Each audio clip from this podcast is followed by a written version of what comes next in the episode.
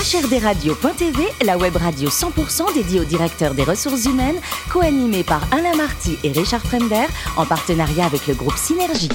Bonjour à toutes et à tous, bienvenue à bord de HRDRadio.tv. Vous êtes plus de 12 000 directeurs des ressources humaines et dirigeants d'entreprise abonnés à nos podcasts. On vous remercie d'être toujours plus nombreux à nous écouter chaque semaine. Et bien sûr, vous pouvez réagir sur les réseaux sociaux et notre compte Twitter HRDRadio-du-bas TV. À mes côtés pour animer cette émission, co-animée Sophie Sanchez, directrice générale du groupe Synergie. Bonjour Sophie. Bonjour Alain. Ainsi que Richard Fremder, rédacteur en chef adjoint de HRDRadio.tv. Bonjour Richard. Bonjour Alain. Aujourd'hui, nous recevons un vice-amiral. C'est une première à bord de HRD Radio.tv. C'est une première, Alain. En effet, effectivement, la Grande Muette ne l'est plus, c'est le cas de le dire. Mais là, on parle de la Royale, hein, c'est la Marine. Vous avez raison, nous recevons Loïc Finaz, vice-amiral et auteur de l'ouvrage La liberté du commandement, l'esprit d'équipe aux éditions des Équateurs. Bonjour, amiral. Bonjour. Alors, vous êtes isérois.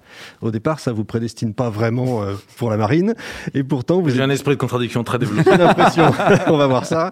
Vous êtes diplômé de l'école navale du Naval War College aux États-Unis. Vous avez un MBA d'HEC. Alors, pourquoi la marine? Par esprit de contradiction. Vraiment Oui, non, vraiment. Tout En, petit, en plus, c'est vrai. Non, non, pas du tout. Justement, pas tout petit. Je me suis, euh, comme beaucoup de garçons, quelques filles aussi, mais ça arrivait plus souvent aux garçons, en tout cas à ma, à ma génération, réveillé un jour en maths sup parce que j'étais malgré moi bon à l'école et en particulier en maths. Et sauf que là, j'ai découvert que j'avais aucune envie de faire une école d'ingénieur. Et il a fallu que je sorte du piège. Et j'adorais la mer. Et donc, j'ai résolu ce que je vivais comme un piège épouvantable du système scolaire français en choisissant d'aller à l'école navale. Et toc, c'est magique. Alors vous vous spécialisez dans la lutte anti-sous-marine. Je ne vais pas faire la liste des bâtiments que vous avez commandés parce qu'une émission n'y suffirait pas, Alain. Et justement, l'espace clos d'un navire ou d'un sous-marin, là, la gestion humaine, c'est capital. C'est capital dans un espace clos, c'est capital partout, et la marine est une entreprise qui, depuis très longtemps, a compris que tout était RH. Ah, c'est joli. Alors vous avez été entre autres professeur à l'école de guerre, vous avez même dirigé. Est-ce que ça s'apprend de commander ou est-ce que c'est inné? Clairement, ça s'apprend, même si nous ne sommes pas tous égaux. Euh, en la matière, mais qu'on ait du talent ou qu'on n'en ait pas, ça s'apprend et ça passe par un parcours initiatique. Et je pense d'ailleurs que c'est la responsabilité des entreprises en général et de leur RH de mettre en place ce parcours initiatique. Eh Vous allez nous dire justement. Et enfin, euh, comment ne pas faire le lien avec l'ouvrage du général de Villiers, Qu'est-ce qu'un chef? Vous, vous publiez La liberté du commandement, l'esprit d'équipe. Pourquoi? Vous sentez qu'il y a un manque de commandement à certains postes? Hélas, probablement, et même très certainement, euh, j'ai publié ce livre d'abord parce que mon éditeur me tannait depuis cinq ans, depuis cinq ans pour que je l'écrive. Il me connaissait. Il Équateur. conna- Ouais, absolument. Olivier Frébourg, qui est un éditeur, un, un très bon écrivain, On le salue. remarquable. Évidemment, il est persévérant, visiblement. hein. Absolument. Et il connaît mes credos managériaux, il m'a vu naviguer, il m'a vu commander, il pensait qu'il était important que j'écrive euh, ce en quoi je croyais. Mais euh, s'il ne m'avait pas tanné, je n'aurais probablement pas écrit ce livre. hein. Sophie? Alors, vous avez tiré un, un traité sur la liberté et, et les vertus du, du commandement qui repose sur sept piliers que, que, que je vais euh, rappeler. Autonomie et solidarité, fonction et responsabilité, hiérarchie et participation, exigence et bienveillance, énergie et culture, intelligence et courage, et enfin parole et temps. En fait, c'est tout ce dont nous avons besoin dans une entreprise. Les, les similitudes sont bien réelles entre l'armée et- et les entreprises. Je crois que ces associations que vous venez d'évoquer et qui font pour moi, en tout cas ce sont celles que j'ai choisies pour définir ce que j'appelle l'esprit d'équipage. D'équipage et pas d'équipe, c'est c'est bien les équipes. L'équipage c'est beaucoup plus, hein, pour plein de raisons. On pourrait revenir si vous voulez.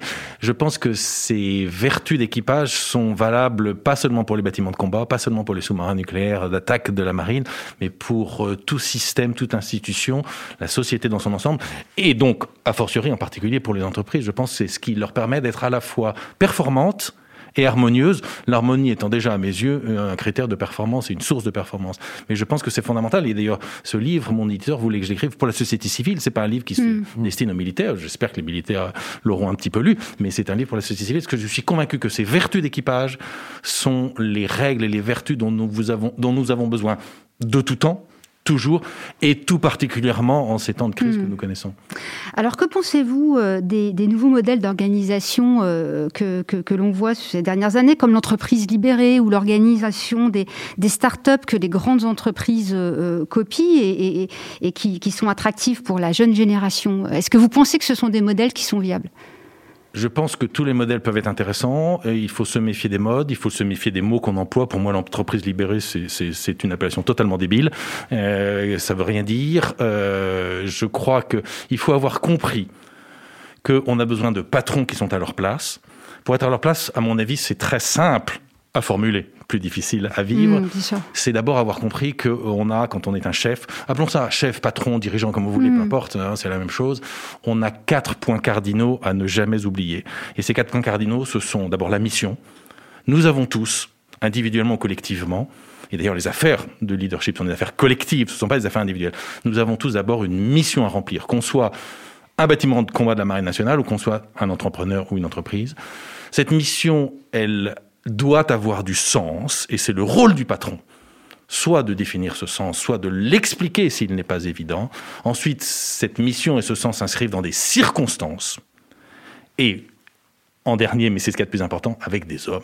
Et donc, mission, sens, circonstance et homme, voilà les quatre points cardinaux d'un chef, voilà ce qu'il ne doit jamais oublier, voilà ce que tous on devrait se rappeler en permanence. Hmm. Euh, tout à l'heure, Richard, vous demandez les, qualités euh, d'un chef. Pour vous, euh, commander, être chef et commander, c'est c'est pas une notion individuelle, c'est une notion collective. Il n'y a rien de plus collectif que le commandement c'est absolument pas une notion individuelle. Réfléchir sur les qualités d'un homme ou d'une femme qui serait un patron en réfléchissant avec une vision individuelle, c'est à nouveau, je vais employer ce mot, c'est débile, ça n'a aucun sens. Ça ne veut rien dire. Il n'y a rien de plus collectif que l'acte de diriger et de commander. Pour une raison bien simple, c'est que commander, c'est l'une, c'est pas la seule, mais c'est l'une des plus belles façons de servir ceux qu'on vous a confiés. Hmm. Et donc c'est éminemment collectif. Et que ce soit la compréhension du monde, que ce soit la façon de répondre aux enjeux du monde, ou que ce soit la façon de s'organiser et ensuite d'agir pour être performant ensemble, c'est une notion collective et rien d'autre. Et si le chef ne l'a pas compris, il n'est pas à, sa place. Alors, euh, autre, autre terme dont on parle beaucoup en entreprise euh, en ce moment, c'est la bienveillance. Alors vous, vous avez euh, une, définition de la bienveillance dont, on n'a pas l'habitude d'entendre, puisque vous parlez de don, de l'idée de don. Alors d'abord, il faut parfaitement comprendre qu'une qualité, non seulement c'est pas une notion individuelle, puisque c'est un phénomène totalement collectif, mais en plus parler d'une qualité toute seule pour un individu, qu'il soit patron ou non, c'est pas très intéressant et c'est même parfois dangereux. Si on faisait un test en disant, euh, ne serait-ce que dans cette salle, là, dans cette radio autour de moi, est-ce que vous pensez que le charisme, c'est une qualité pour un chef? Je suis sûr que tout le monde lèverait la main. En fait, c'est idiot. Parce que le charisme, tout seul, si votre chef, c'est un crétin ou un salopard, son charisme, c'est pas une qualité. Au contraire, ça sera une circonstance aggravante. Si en France, vous dites son charisme et son éthique, voilà la première association que je Alors là, ça devient intéressant. Là, ça devient intéressant, absolument. Bon, bah c'est la même chose pour euh, l'autonomie et la solidarité, qui, à mon avis, sont l'une des sept associations que je propose. Être autonome sans solidarité, ça rime à rien. Et la solidarité sans capacité d'autonomie, ça donne rien du tout non plus. Mm. Bon, bah c'est la même chose pour la bienveillance et l'exigence. Ces deux choses vont ensemble. Un chef qui n'est pas à la fois exigeant et bienveillant, il ne créera rien, il ne fera rien dans la durée. C'est absolument fondamental. Et c'est d'ailleurs souvent quand on parle des chefs, on dit eh, il faut que le chef soit exemplaire. Là aussi, si vous dites que ça c'est débile, les SS étaient pour les nazis exemplaires. Hitler a été exemplaire pour un pays qui s'est appelé l'Allemagne pendant dix ans. Donc ça veut rien dire l'exemplarité. Lorsque l'exemplarité est fille de la bienveillance, et de l'exigence, à ce moment-là, elle est intéressante. Parce que d'abord, il faut qu'un chef soit exigeant vis-à-vis de lui-même s'il veut créer la bienveillance de, de ceux qu'on lui a confiés à son égard, et à l'inverse, s'il n'accompagne pas son exigence vis-à-vis des hommes et des femmes qu'on lui a confiés d'une véritable bienveillance, il sera jamais un bon chef, il n'obtiendra rien. Donc c'est absolument fondamental. Et alors du coup, est-ce que cette bienveillance et cette exigence, de quoi procède-t-elle? Elle procède effectivement d'un don qui est celui que le chef fait en permanence au service de sa mission, du sens qu'il lui donne, dans les circonstances qu'il rencontre et avec les hommes et les femmes qu'on lui a confiés. Hmm. Euh, sur le fonctionnement des entreprises privées, vous vous interrogez sur la nécessité d'aller chercher des dirigeants à l'extérieur de, l'entreprise et, de son secteur d'activité. Pourquoi cette interrogation? Je ne m'interroge pas sur la nécessité. j'observe que lorsque bien souvent, il peut y avoir des exceptions à la règle que je vais énoncer, mais lorsque, en tout cas pour un patron, penser que pour lui succéder, il faut aller chercher un homme ou une femme à l'extérieur du système qu'il a dirigé pendant un certain nombre d'années, pour moi, mais c'est un constat d'échec épouvantable. Et imaginez que dans la marine, hein, c'est ce que je raconte dans mon livre, on aille chercher des Cosaques ou des Bachibouzouk pour commander nos frégates ou nos sous-marins. pourquoi pas? Eh bien, euh, chiche, euh, chiche, Alain. On va voir le résultat. Mettez un Cosaque euh, dans un sous-marin, à mon avis, ça va Le pas problème, c'est le cheval, quoi. et donc, c'est un véritable problème à mes yeux. L'homme de commandement que je suis, l'homme de mission, l'homme qui toute sa vie a cherché du sens et a donné du sens à ce qu'on lui faisait et à s'occuper des hommes et des femmes qu'on lui a, penser qu'on ne trouve pas ou qu'on n'a pas été capable, dans le système dont on a eu la responsabilité, de former celui ou celle qui va pouvoir nous succéder, je ne dis pas que c'est systématiquement possible, mais que ça soit pas la règle commune, pour moi, c'est une sacrée question. Loïc, à l'époque, tous les DRH étaient euh, des anciens militaires. Ça a beaucoup changé. Ça, ça vous perturbe ou pas? Alors, je suis pas sûr que c'était vrai, c'est ce qu'on racontait beaucoup. Est-ce que c'était vraiment vrai? J'en sais rien. Mais beaucoup quand même. C'était hein. une époque, en plus, on disait qu'ils étaient directeurs les chefs du personnel. Ce que je peux vous dire, et c'est ça qui est le plus intéressant, c'est que dans les armées, la marine comme l'armée de terre, l'armée de l'air, tous les gens qui ont des fonctions opérationnelles, tous les chefs, tous les patrons, tous les commandants, sont aussi les premiers RH de leur boutique. Hmm. Et dans les armées, on considère que les RH sont au cœur de tout. Et c'est pour ça que probablement les militaires, effectivement, ont une vraie fibre RH. Ils ne sont pas les seuls à l'avoir, et heureusement, mais je pense que beaucoup d'entre eux, beaucoup d'entre nous, seraient effectivement capables d'être des très bons DRH dans la société moderne d'aujourd'hui. Aujourd'hui, l'armée continue à recruter beaucoup. Il y a une appétence naturelle. L'armée, ça recrute énormément parce que l'armée, d'abord, c'est un système pyramidal et où, euh, qui reste à âge constant. hein. La moyenne d'âge de la marine, la moyenne d'âge à bord de nos bâtiments de combat, c'est 27 ans. Et la moyenne d'âge de la marine dans son ensemble, c'est 30 ans.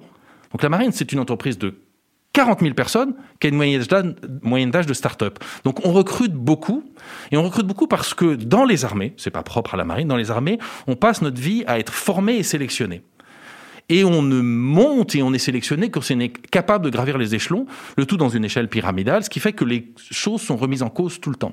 C'est l'exemple par- en particulier de l'école de guerre qui pourrait être appliquée dans beaucoup d'endroits.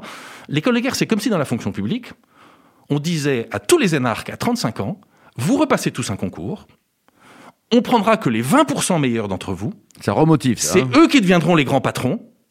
Et comme c'est important, on vous renvoie un an à l'école pour vous y préparer. C'est ce que les armées font avec les officiers depuis, depuis plus d'un siècle. Et c'est absolument fondamental. Donc il faut sans cesse prouver qu'on a les capacités et la volonté de progresser pour aller effectivement remplir la case suivante parce qu'on a prouvé qu'on était capable. C'est pas parce que vous avez été bon à la case N-1 que vous serez bon à la case. N. Rien n'est jamais acquis. Loïc. Pour vous, le management idéal, il est comment? Il est participatif, directif ou délégatif? Mais il est les trois à la fois. Il est les trois à la fois, en fonction des circonstances. Alain, vous n'avez pas écouté ce que je vous ai dit. Hein, Une mission, un sens des circonstances et des hommes. Il est les trois à la fois. Vous voyez bien, et, et c'est pour ça que le système euh, des bâtiments de combat est très intéressant, que quand vous êtes au combat, vous n'êtes pas dans une même organisation que quand vous êtes dans le quotidien.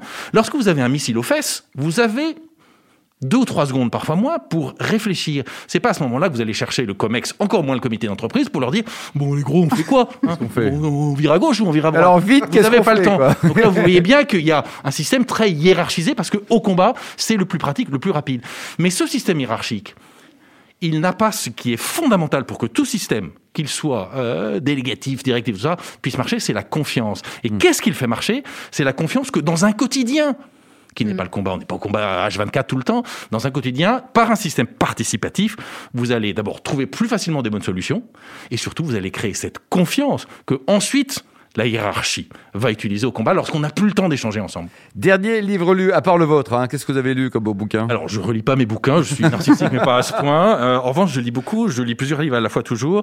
Je viens de lire un petit bijou de Sylvain Faure euh, qui s'appelle Saint-Exupéry Paraclet, qui est une pure merveille sur Saint-Exupéry, sa vision du monde et de l'humanité.